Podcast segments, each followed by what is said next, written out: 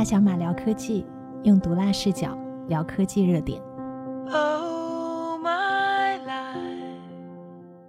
is changing every day. 每期节目会聊一聊本周的两到三个科技热点。今天我们先聊的第一个热点呢，是关于 SpaceX 发射的这个各种卫星，然后组成了这种星链。然后，但是呢，它其实这个卫星呢，两次都无限的接近我们的这个中国空间站，所以呢，造成我们空间站两次的紧急刹停。然后，我不知道你们有没有关注这个新闻啊？对，这个还是一个蛮蛮惊悚的事情，因为当时它靠近的时候，我们的空间站是有三个航天员的。如果我们那个紧急避让失败了，就很可能造成一次非常严重的太空灾难。对，而且我觉得它不仅是这个有三个航天员的事情，而且还有就是说这个星链计划，他们发那个卫星都是很便宜的。然后，但是我们这个空间站都是、是我们中国投资大非常多的钱去那个人力物力啊各种的投入去做了一个大的一个这个航空对对航空项目，就有点像这种那个马斯克往天上发了一堆这种。这个爱玛电动车，然后但是呢，我们自己的是一辆这个中国的红旗的顶配，而且里头还坐了三个人。然后但是那爱玛电动车是一个就是完全无人驾驶的，然后它就往上面有点碰瓷儿的感觉，所以我们肯定撞他们不值嘛，对吧？那而且还有这个呃我们航天员的生命威胁，所以就紧急制动了。星链现在已经发了。呃，一千多颗了吧，接近两千颗了。那以后未来要发了，这个最终目的它要发到四万四万多颗。那其实现在就已经出现很多这种有点碰瓷儿的感觉了。那我不知道你们觉得这个事情你们怎么看？就是说，我还专门去查了一下哈，去其实这个在外太空有将近三万六千多个不知道的这个 就是之前发射留下来的各种碎片，可能是火箭的这个第三级啊、第二级，也有的是一些呃其他的国家撇的这些太空垃圾。总体来说，在三万六千个左右，而且其实我们不要想象，就觉得好像太空是个是个很大很大的地方。这个其实它这个近地轨道不是一个多么大的地方，就是相对来说实际上是比较已经比较拥挤了。而且人类在过去呃六十年间已经发射了将近两千多个大大小小的这种空间站或者航空器了，都都待在那里。你想这这些东西以这么高的近地轨道速度在在那里。实际是碰到一点之后，就会就会引起一个很大的灾难，就是一个大的洞。然后，当然另一方面啊，就是呃，我刚开始比较好奇的是，这个马斯克的星链实际上是在近地轨道，因为它要保持跟地面的这个这个距离不能太远，所以它其实不是地球同步轨道，它不是叫 geostationary orbit，它是一个近地轨道。近地轨道它跑它的速度就更快。然后呢，就可以呃在不同的那个 Starlink 之间做进行这个轨道切换，包括它那个激光器的这个变轨，这个是它很厉害的技术。但是呢，我要说的是，那也就说明咱们的空间站的这个高度也没有咱们想象的那么高，实际上也是就是说比较近的。那可能也是因为国际空间站整体都是在这个水平，所以刚好大家塞车了，就塞在这个这个水平面上了。对，但我觉得就是。嗯，有一个点，就很长一段时间，我们都认为，包括我自己在内，我们都认为这个 SpaceX 的星链计划的真正的目的就是发射足够多的网络卫星上天，然后呢，就帮全人类实现快速的、免费的上网。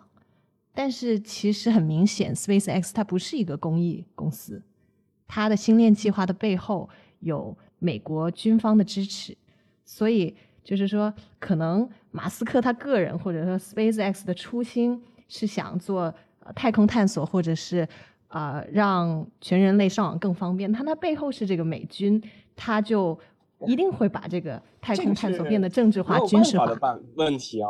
我要纠正一下，当然这个你可以再反驳我，就是你看美国大的这种航空集团或者军工集团，它背后都是都是美国国防部在在给它下订单，呃，一方面是支持它，一方面是给它订单。像这个 SpaceX 最近中标了阿特米斯计划，就是一个。呃，更便宜的去月球的计划，就是类似之前阿波罗计划二点零，因为因为它取这个名字阿特米斯是阿波罗的兄弟嘛。然后呢，诺斯洛夫格鲁曼和这个贝索斯的那个叫蓝色的起源，居然没中标，然后是马斯克这公司中标了，应该是航空航天局有一个二十多亿美金的这么一个这么一个项目。所以其实你可以背后就看到说，这个它虽然是一家 private company 啊，虽然是一家私人公司。但它的订单实际上是来自于美国政府甚至是国防部的，因为私人也没办法买得起啊，对吧？是的，所以就是说他，他这种嗯，代表着利益方的这种卫星上天了之后，然后就像呃领领土嘛，太空也是就是一个新的新的领域。那如果全部都是美军的卫星，那其实就是另一种的。你看咱们每天坐的波音七三七啊，或者到波音七四七，那空军一号也是七四七，所以其实其实波音本来就是一个半军半民的这么一个公司，当然跟其他的其他的这个这个航空公司航航空航天公司是一样的，实际上它都有半军半民的这么一个属性在里面。我只能说，我们只是看到了它民用的这部分，那至于说它军用那一部分，我们肯定是看不到。但是你说打到外太空呢，如果没有军方的这个背景，它也很难升空。实际上，就是你在美国领土上就升任何的火箭什么，都都是要报备的。这个不是一个简单的简单的过程，就是说，万一你是个洲际导弹怎么办？大家有没有想过这个问题？就是哦，我是个航空爱好者，所以我发个火箭，然后就让我发了。实际上，我这火箭可以掉头，直接直接怼白宫吗，这是不行的呀。对，所以就是说 所以就是真的是，就是很多时候我们说科学无国际，但是科技科技公司是有国际有国界的。对，是的，包括我看最近大家，尤其是中国对这个星链计划的这个舆论导向也是变化很大。其实之前那个马斯克发布他这个星链计划的时候，我看很多人就在知乎，就是尤其是马斯克的那些铁粉嘛，都是特别支持这个星链计划。然后我看这个一说星链计划，大家底下的这个回复都是说，哎，我我爸爸都是这种航海的，然后或者是在这个出到山里头的，然后经常是出去远门的时候是没有什么信号。哎，这个星链计划就是帮我们解决了这些在偏远地区，然后或者是航海啊这些没有信号的问题。然后那美国其实是更这样了嘛？那我们中国的这些网络其实建设已经是非常非常发达了。那美国的那种犄角旮旯收不着信号的人肯定是更多了嘛。所以在之前的时候，我看那个大家对这个星链计划还是特别的认可、特别支持。就像刚才大卫说的，其实大家主要看到的是它的这些民用方向的这些，但是在军用这一块儿的话，其实我觉得大家逐渐的就因为这两次事件的话，认识到了，就是说星链其实它不仅仅只是一个这个商业行为，或者是支持大家给大家去这个网络的事情，它其实背后背景是这个美国军方，所以这个其实是大家逐渐意识到的一个特别严重的问题吧。其实就是呃，美国它的整个军工体系有一个不成文的规矩，就是其实是国防部下一个 idea，而普通的这个私人公司去争取这个订单，它不是说一个呃纯政府主导的，就是政府负责研发的这么一个事情。其实我们回到一九七几年，就大家很熟悉很熟悉，现在每天都在用的东西就是 GPS。这个 GPS 就是 Global Positioning System，是当时美国五角大楼开发的。然后只是给美军用的，然后不断的不断的给它民用化，实际上民用化也是来纠正它军用化的一个一个过程，因为毕竟军用化的话，它没有这么大的这个使用量。然后呢，其实呃之前出过一次事儿，我忘记了是船还是飞机，应该是船，呃使用民用版的 GPS，它的偏差过大导致撞了，撞了之后就沉了。后来这个当时的美国总统克林顿就把这个 GPS 的民用精度又开得更高了。就是可以到米级了，因为之前可能是几十米的这个这个范围，所以其实这个过程你不能说，呃，因为它背后有美国国防部，所以我们就要对它采取一个什么样的态度？你看咱们的北斗也是半军半民的，就是我们作为日常的这个这个生活用品，我们只是用它就好了，但是它肯定是就说。军民融合的这么一个概念在里面，就是可能民用了来贴补军用，那军用提出个前沿设计，然后由这个民间的公司去生产，这是一个我觉得三角的这个正循环。哎，那你觉得这个 SpaceX，嗯，这两次就是接近我们中国空间站是故意为之吗？肯定不是，肯定是不小心的。就是这个东西它在信马斯克宇宙里，不是，我是跟你讲，从技术角度，你在宇宙里面控制一个东西很难，就是你变轨很难。就是我真的想朝你来都不一定能来得了，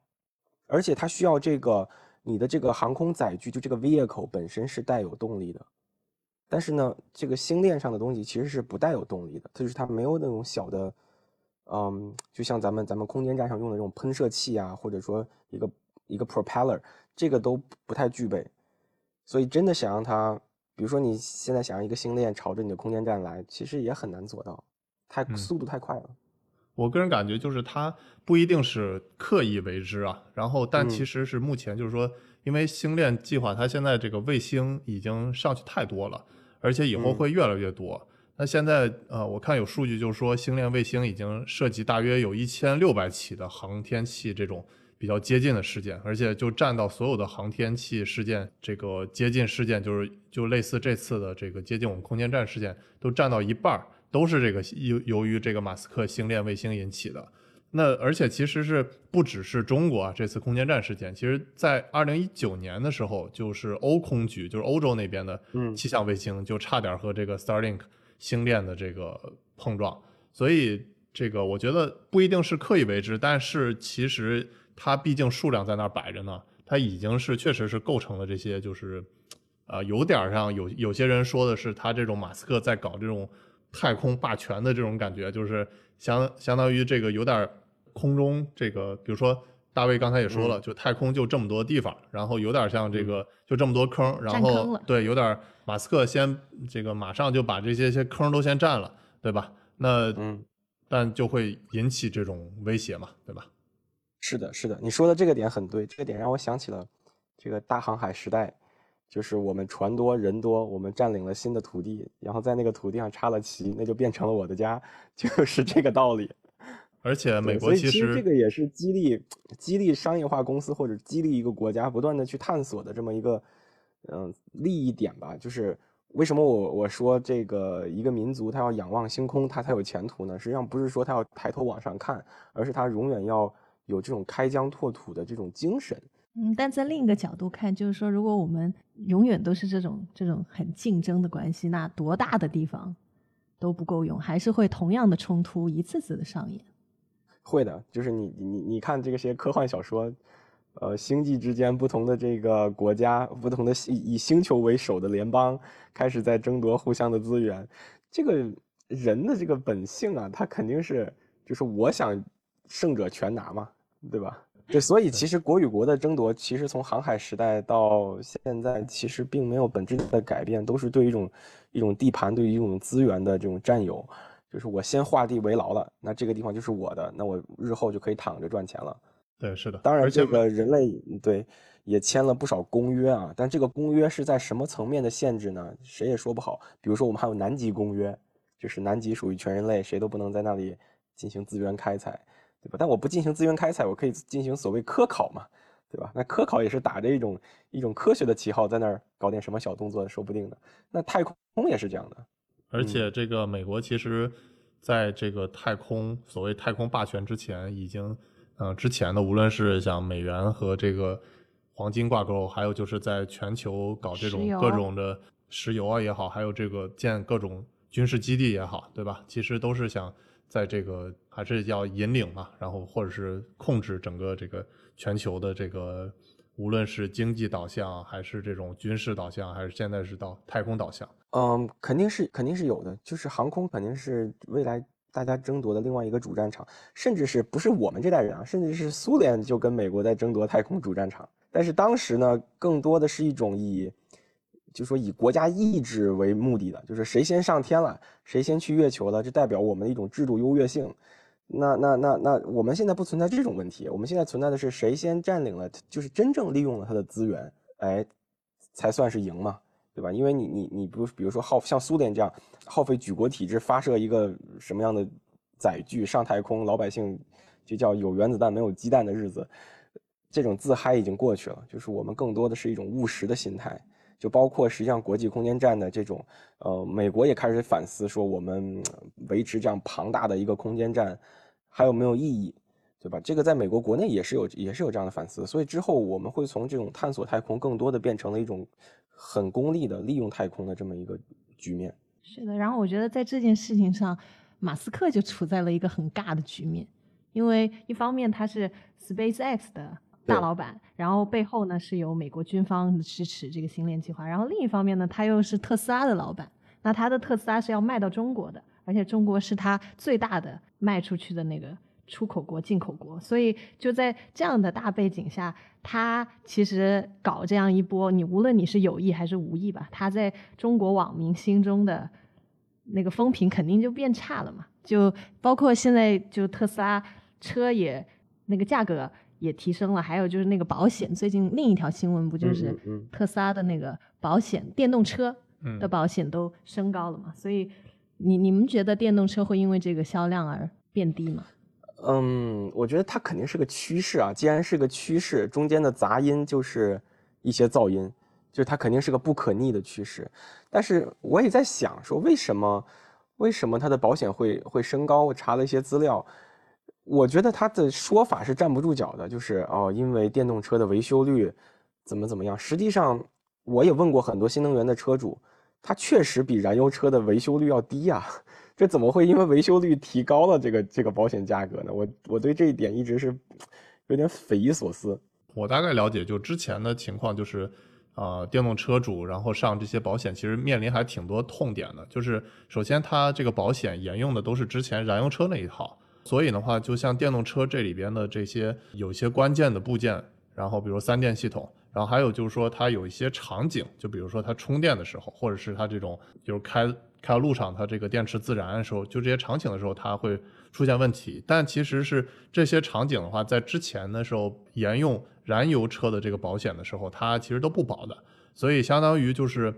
它的整个这个保险的范围，它没有就是在针对电动车的这个，无论是这个关键部位，就比如说三电，还有这个不同的场景，它都是没有保到的。所以呢，这次调整的话，就是相当于就把针对电动车的这些使用情况，然后进行更多的这个保险的范围。那与此同时，刚才这个大卫说的这个情况，就是说，我觉得是针对个人的这个电动车主来说的话，它出现的这个事故，就无论是维修啊，还有就它确实是少了嘛，呃，然后但是整体根据这个电动车使用大盘来看的话，它的这个事故率是更高的。我觉得原因是，呃，有一些，比如说，确实是电动车的这些实际开起来这些操作跟燃油车它是有区别的。比如说啊，就用那个特斯拉的 Autopilot 的时候，它其实有一些习惯是跟燃油车完全不不一样的。比如说，它在这个 Autopilot 半开启状态的时候，它会自动的，有些人说是自动加速，其实它是在恢复之前的那个你限定的这个速度，所以让很多人就说误以为它是这个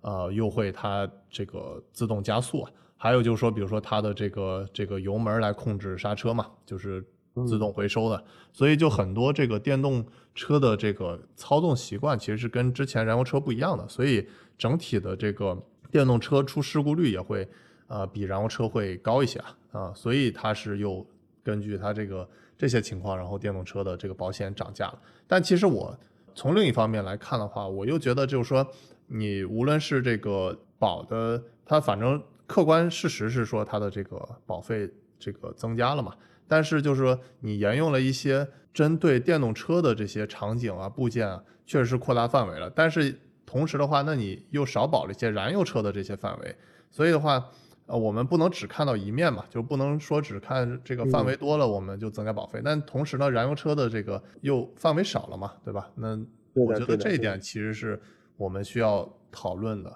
就是不能只看这个针对电动车的部分，还要看就是说减少燃油车的这些部分。对，确实是这样，因为燃油车的这个这个机械零部件或者是整车，呃，复杂程度包括整车线束长度是电动车的几倍，所以我我一直在有想说，电动车实际上才是真正的将来可以解决啊、我们日常维修或者说经常跑 4S 店，甚至是整个连 4S 店的模式都端掉的这么一种新产品。但是呢，现在给它当头一棒，加了这么高的保险费，我看那网友说特别搞笑，说省的电费都买保险了，笑死我了。还有就是，其实现在就不只是电动车是一个趋势嘛，还有一个趋势就是智能化。那其实你的那个车，你在车里面的所有操作，其实理论上都可以被记录的。就比如说这个，对的，呃，这个司机他走一百公里紧急制动了多少次啊？其实按照这个大数据就可以知道这个人，可以给他一个安全评分。他应该买保险是更加精确的，就有一点像我们让一个测你基因的公司来给你评估你的人寿保险价格。对的它应该是能做的更，就是说让那个保险公司承担更加少的风险，然后也让那个个人的受保的人是价格更更加合理。是的，我我以前还在，呃，我之前的老东家做产品经理的时候，我们做过一个产品叫做车载 OBD Dangle，是什么东西呢？就是放在方向盘下面，把它插到这个车的 OBD 接口上，然后这个这个小盒子呢是有加速器、陀螺仪和一个 GPS 的接收器，所以它可以准确的判断司机的驾驶行为是不是就是猛加速，然后猛踩刹车，然后有没有真实的发生碰撞，是不是存在诈保的这个嫌疑？就这个小产品，但这个小产品呢，实际上车主是不买单的，就是给他增加了两三百块钱，车主不买单，反而是保险公司买来送给车主。就是就是嗯，你看它实现了一种商业闭环，就是因为保险公司想要针对每一个车型有更精确的数据，他甚至想知道这个车就这款车型到底一年开了多久，什么时间段开，什么样的人开，他的开车行为是怎么样，它越精确，它在做这个模型的时候越准确嘛。所以当时就卖了这个小盒子。那么对于智能汽车来说呢，它本身就带有这个啊、加速器、陀螺仪，对，哎，包括它可以做一些司机的 DMS，就叫做 Driver Management 这个 system DMS 这个东西，包括这个司机是不是开车经常打瞌睡呀，啊、这些都可以做到，甚至是匿名的，把信息做了一个脱敏，把它洗白了，都可以。所以我一直觉得像像这个特斯拉这种自自带保险的这个能力，将来是每一个新能源汽车或者电动车就是必须要有的能力。可能保险公司就退居二线了，它只卖商业保险的模型和商业保险最终的这个分销，而不是说像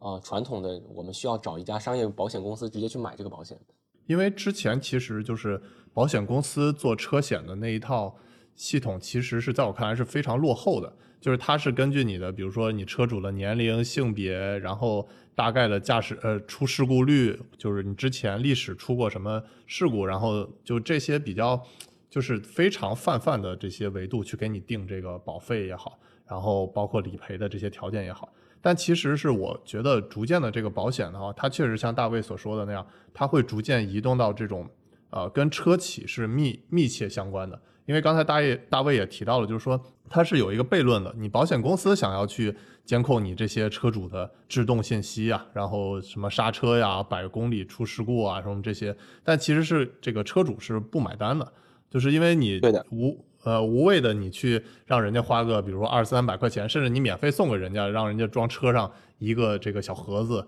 那其实大家也都是不愿意的嘛，对吧？那对的，对的，所以它现在智能电动车的它的好处就是它自带的这些监控。其实像特斯拉，它之前就已经在干这件保险这件事情了。然后它的这些维度了，明显相比于之前保险公司来说的话，它就会更接近这种真真实的保险发生的这些情况。就比如说，它会通过五个维度吧，那这五个维度分别就是它每一千英里的碰撞警告，然后第二个就是它你这个车主的紧急制动，然后第三个就是你这个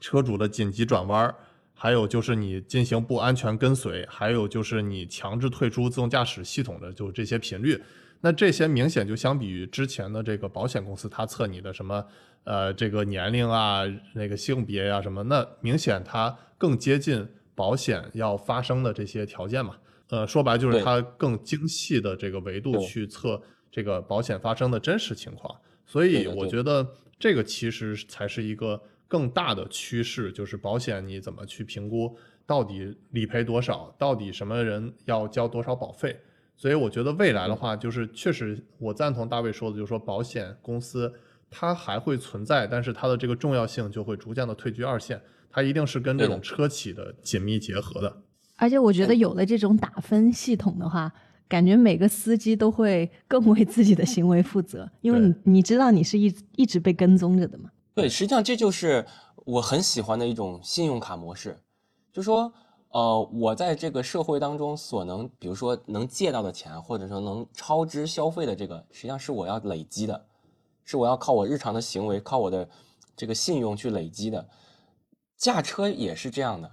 我就之前很很很不喜欢说全家开一台车，然后爷爷开，孙子也开，然后呢，保险是一个。那实际上就很容易让这个不守规矩的小朋友把他爷爷给连累了，所以就我经常看到说，哎呀，就是你，你看你把车撞了，咱们家明年的保费就要提高了。实际上，如果做得更精 精细的话，嗯、其实是对所有的车主这个成本会更往下降，因为保险公司在算模型的时候，你越精细的这个保险，那分摊到具体的这个每一个品类上面，每一个人上面，实际上如果你不触发那个不 trigger 那个机制，你就是很便宜嘛，对吧？就像我们我们的人寿保险，你买的时候有没有抽烟、酗酒各种不良的，你都没有，那你的保险相对来说就是便宜一点。这其实是对嗯、有约束力或者更自觉的车主来说是一个福音。但这里就不可避免涉及到就这种，呃，大家肯定经常说的这种隐私问题嘛，对吧？我觉得那这方面你们觉得会不会就说，因为很多人会抵制，就是因为你又监控我各种的这种操控行为的话，那像有一些喜欢飙车党啊，然后这种老司机啊，他觉得，哎，我这想有时候开车爽一把，你这又监控我什么，会不会也涉及隐私的问题？会的，这个是把双刃剑。我只能说，你如果很爱飙车，那你就买一个更贵的保险。这只能这样。这从保险公司的角度来说，他只能这样做。但是从个人角度呢，嗯，你有我不知道有没有一种强制的方法把它关掉。但是如果是是说它是我的数据，嗯，按理说从立法层面我们是有办法说把它关掉，就像就像苹果手机一样，就是我我我可以选择不把它的隐私分享给谁谁谁，这个应该之后也是会有的。对，还有不是现在都很流行说那个二八法则嘛？就有没有办法做到把百分之二十的时间留给车主自由的开车，然后百分之八十你是要开着那个东西的？我其实对于这个隐私问题，我个人觉得有一点很重要，就是大家要区分出来，就是说你获得了这些，比如说你收集的这些数据，然后更重要的是关心是它这些你收集到这些数据，它要去用在干嘛？比如说，就是说，我觉得如果是为了让大家去更安全的驾驶，那我觉得用的这些就收集数据上，我觉得没问题。但是如果你要把它用在一些其他的这些有争议的商业行为，然后那我觉得就可能会这个还是需要值得探讨一下。就比如说啊，我觉得就像很多老外都说我们，比如说中国的在大街上布各种摄像头吧，然后就说你这侵犯隐私权。但是其实我个人觉得，就是说你这个摄像头的布置的话，其实是方便，就是说大家这个对安全有一个更好的保障吧。就比如说你公安就能及时的调出这些摄像头的这些信息，然后而且像那些犯罪分子也会对自己的行为也会提前有一个这个呃，相当于就是害怕嘛，因为他知道摄像头在那儿摆着嘛，所以其实是降低了我们的这种犯罪率嘛。那我觉得像这种的话，我觉得大家稍微牺牲一些隐私，但是换来更多的安全，其实我觉得是一个更值得的投入吧。是，当然还有一点就是说，这样的这样的数据和信息是掌握在，嗯、什么样的人手里，或者说他是不是有一种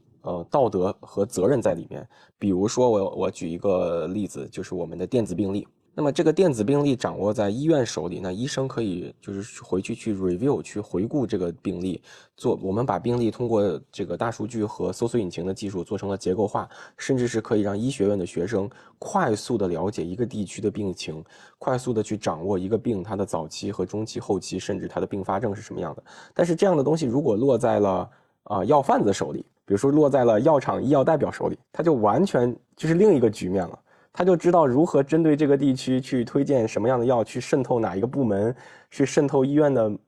你你明白我的意思？就是反过来了。所以还是说这个东西要有，首先他要掌握在一个有道德感、有法治精神的这么一个一个集体的手里。确实，每一个每每每一个数据，它其实都是个双刃剑。哎，那我问一个比较这个就敏感的问题，就是觉得那你们觉得电动车之后还值得买吗？因为大家之前是觉得，呃，电动车其实购买的这个要花的钱，其实要比就是同款的这个燃油车是要贵一些的。但是大家觉得优势是在这种它的这个使用成本会低嘛，充电要比这种加油要便宜很多。但其实像现在电动车在涨价啊，比如说它那个像电池啊各种的，它这个它上游都在涨价，那电动车最近也在涨价，特斯拉在涨价，然后呃小鹏也在涨价，那未来估计之后也会稍微调价格吧。同时的话，它现在使用成本也在升高，就比如说保险我们在涨价，而且像这些车企送的这些权益也在减少，国家的补贴也在逐渐的减少。那你们觉得这个像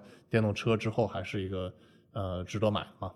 嗯，你现在开的是电动车吗？嗯，我吗？我嗯不是，我开的是个燃油车。甚至不是智能驾驶车，就是就是总有人说，David 你开做自动驾驶的，你为什么不买一个自动驾驶车？后来我就说，我说你都开保时捷了，还要啥自动驾驶啊？我凡尔赛一把，对，实际上这个丹尼说的问题，我也反复思考过，就是电动车的趋势是怎么来的？一方面呢，是我们接下来就是说所谓全人类这个共同体面对的呃温室气体排放这些的大的问题。那么电动车它其实是一个趋势，但这个趋势也取决于说我们的能源获取到底是来自于什么，这是这是第一点。第二点就是，嗯，我们比如说在在中国的国内，为什么需要电动车？它我觉得当然是很很很减少污染啊，这个是第一点，就是我们能看得见、闻得着的，是减少污染。第二点，它确实是把呃这个产业链拉平了，就是因为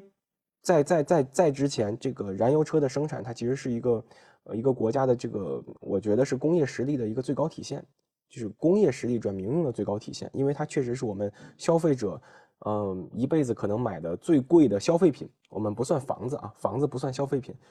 我们所买的最贵的消费品，所以它的质量、它的供应链、它的销售，everything 都体现了这个国家的一个工业水平。但是电动车其实很容易把这个拉平，就是我可以找一个代工厂，然后我只是设计呃更多呃在产品层面的东西，比如说刚开始国内的这几个造车新势力，它的厂也是借来的，或者说是租来的，对不对？我我觉得从这两个方面我们可以展开讨论。哎，这里正好又涉及另外一个问题，就是因为现在大众其实我觉得对电动车的接受度已经是很高了，而且它这个趋势也是在很快的在增长。但同时的话，我经常在我的这些观众群里头就收到一些，就是大家觉得这个氢能源怎么看，甚至还有一些其他的这种新能源，比如像这种天然气、天然气，增对对，程动力，还有就增程了，就这种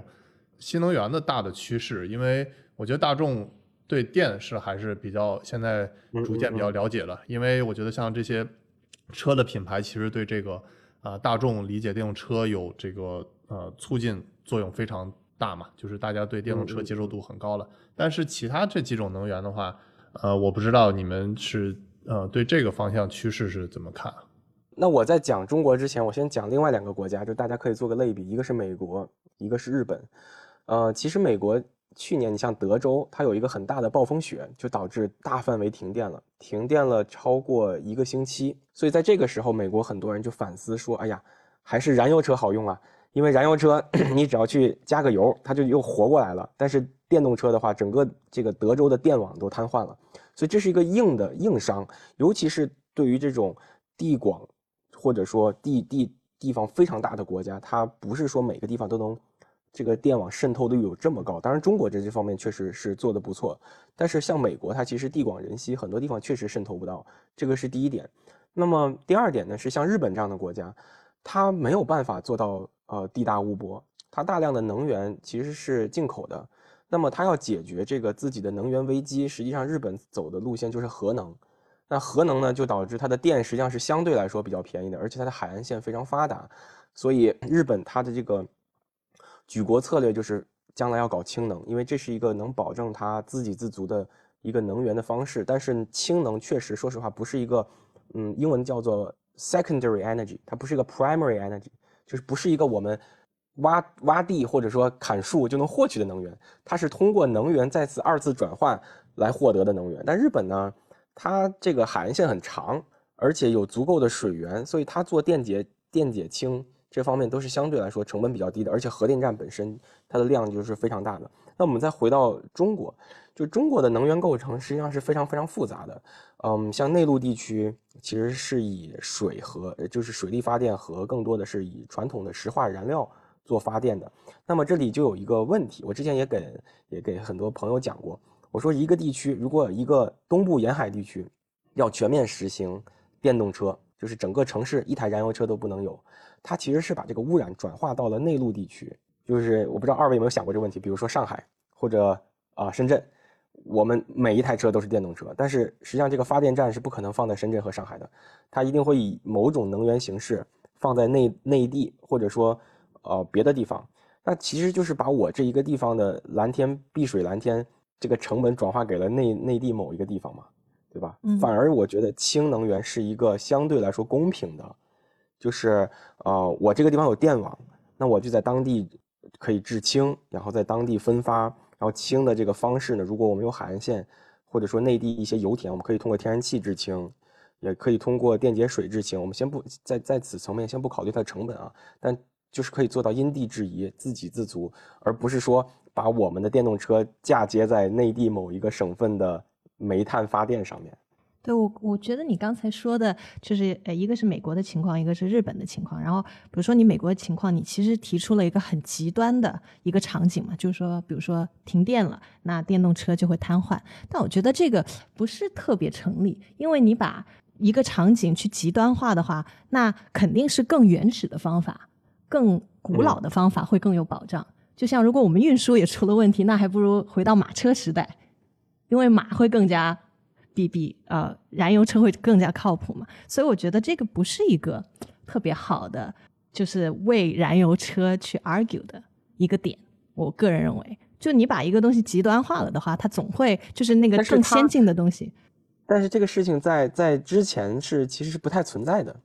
就是整个物流体系也好，加美国人开车上班，整个这套流程下来，燃油车已经很很顺了，而且油价在美国相对来说不是特别高，所以在这个情情况下，让一个美国人把把燃油车抛弃买电动车，可能还会带来比如说暴风雪的这个这个这个影响，我觉得嗯美国人会作为一个考虑的。对，就现阶段，我觉得我觉得会，但是就是说往前看的话，我不确定，就是这个是一个决定性的因素。嗯，但是我我倒是觉得，啊、你说的那个氢能源挺有意思的，因为我我以前听过一个很有意思的理论，就是说人类的整个包括科技的发展进程，就是一个去碳化的进程。你是怎么样拿更少的碳去获得更大的能源？所以如果是啊，我们不看，先不看技术，就如果是纯这个理论的话，其实氢能源应该是比电是更符合这个去碳化的进程的。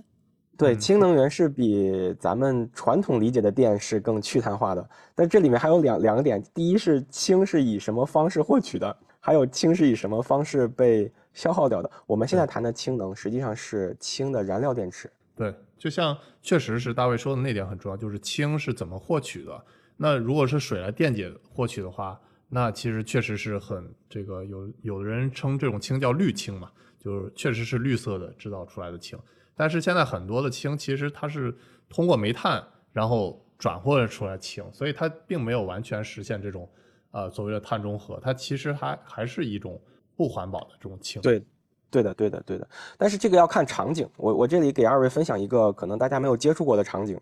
就是海上的天然气。其实海上天然气如果不能及时的通过海底管线和这个船运到陆地，它很多时候都被浪费掉了，就是被无形的烧掉了。而在这个时候，如果我们给呃近海的这个离岸石油平台或天然气平台装上这样的一个制氢装置，它可以把这种能源存得更久一点，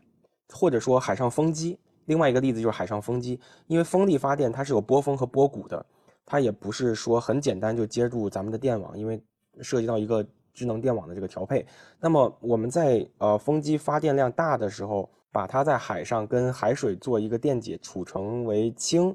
先暂时保存，等到波谷的时候，哦，我们再把这个氢运出来。其实这也是一种把一个一个不确定的能源转化成一个确定性的能源。其实氢在这个程度上多多少少取代了起到了一个媒介的作用，这个是它的优点。对，刚才大卫提到存储，其实氢相对于电的话，还有一点优势就是它其实是方便大规模的这种去存储的。但是电的话，基本上发完的话，你拿电去存储的话，第一个它要很贵，第二个话它其实是呃相比于氢来说的话，那不是那么方便去大规模存储的。对，在这里面就是看咱们的基础设施是往哪个方向偏转了。嗯，其实我自己觉得是这样的啊，就一个国家的能源，它当然不能是单一化的，因为任何一个单一能源都有它的潜在威胁。我觉得像公交车这种固定路线的车，它其实特别适合氢能源，就是因为氢的这个电池，这个燃料电池相对锂电池，它很重，而且就相对笨重，而且它的这个啊、你要加上这么一个高压的这个一个 tank，这个这个这个箱子相对来说也笨重。那么但是公交车呢，它走固定路线，而且它是服务整个城市的，实际上这个是比较适合的。或者说，呃，公那个出租车相对来说也比较适合。但是氢呢，未必说大范围的普及很适合中国的家庭，因为这里还要涉及到说它如何快速的去加氢，包括这个氢的这个高压的这个这个这个 tank 是不是这么耐受啊？几年不会漏气等等安全问题。但是如果是一个氢和电混合的这么一个能源模式，实际上是很适合像中国这种高密度的城市的。对，我也赞同大卫说的，就是氢其实以后会做成这种电的，呃，另外新能源的一种补充吧。然后我还有一个问题，我觉得也有点意思，就是说你们怎么看像这种现在目前的这种增程动力嘛？那目前像现在这种车企的话，啊、比较有名的像理想嘛，理想 ONE 就是增程的，而而且还有像一些东风旗下蓝图也是增程的，还有上个月发的这个华为发的新车也是增程的。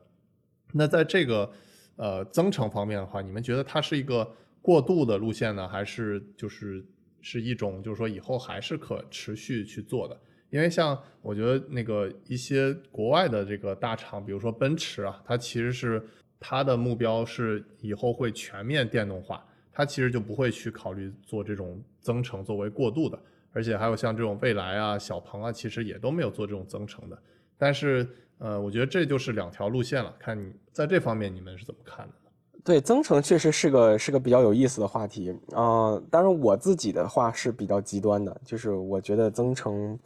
不会是个未来的趋势，因为你你不可能背着两套设备，在为一件事情而而卖命，就是你要不就纯粹一点，对吧？要不就是完全利用这个石化燃料，要不然就是完全走这个锂电池的这个这个充电模式。嗯，这个增程实际上是要看我们这台买这台车的时候，我们设计的这个 ODD 这个 Operational Design Domain 到底是在哪里使用？如果我们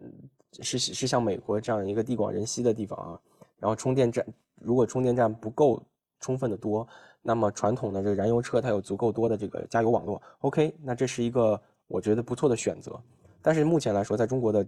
城市内，其实充电网络已经非常非常的密集了，所以这个模式就变得我觉得两头都不招。对我我也同意这个观点，就是说，如果啊、比如说电动车它是续航还是它的那个呃充电是更加完善的话，增程其实是没有什么优势的。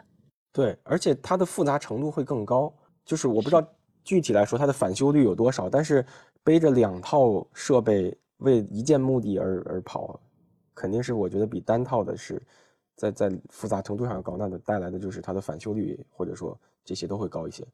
对，但它现在的存在也是从一个侧面说明了电动汽车还有比较明显的短板。对，这个是，所以这个我觉得是个过渡产品。我觉得现在电动车从我自己亲身的开的体验来说的话，就是你只要续航是四百公里，就你在城市里开是完全没有什么这个充电焦虑。然后那无非就是说，呃，如果你没有自己家充电桩的话，那去找一个充电桩充充电的话，那比如说公共充电桩的话，它会费一些时间。如果是续航超过比如说六百公里的话，那跑高速也基本上是没有完全没有这种里程焦虑的。然后，除非是遇到这种五一、十一啊，然后或者春节啊、嗯这种特别集中的这个呃遭到挤兑了。对对对，那在这种情况下，又有一些，比如说像蔚来啊，那其实它自己不换电站的话，它就就会有一些独特的优势嘛，对吧？它就不需要你跟其他的这些电动车去抢这些充电桩。所以目前来说的话，啊、我觉得反正这些信息可以供大家参考吧。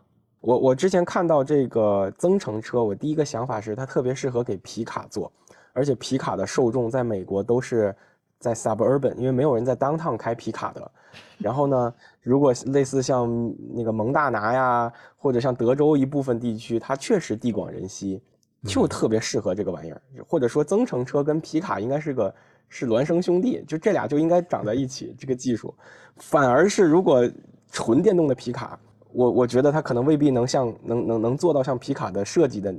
这个理念，就是说非常的 wild，非常的非常的野蛮，非常的非常的外放型的这么一个车，可能做不到。你就看外形了，只能靠外形了。纯电动的皮对，你像那个纯电悍马，我觉得哎呀，就是这个悍马招你惹你了，你给它改成纯电的，就 就它本来就有一个，就那那个歌词怎么唱的？爱上一匹野马，可是家里没有草原。这个悍马 头上都是草原充电的，悍马怎么能充电呢？关注大小马聊科技，用毒辣视角聊科技热点。life